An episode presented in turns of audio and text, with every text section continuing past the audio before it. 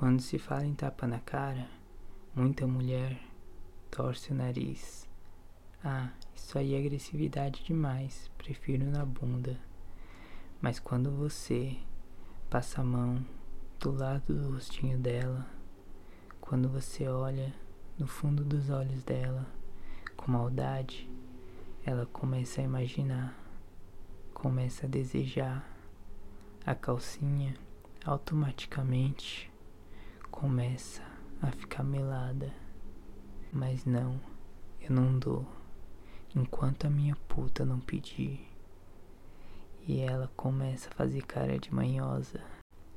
Quando a minha mão para, ela começa a alisar seu rosto na minha mão. Eu desço, seguro no seu pescoço e ela pede.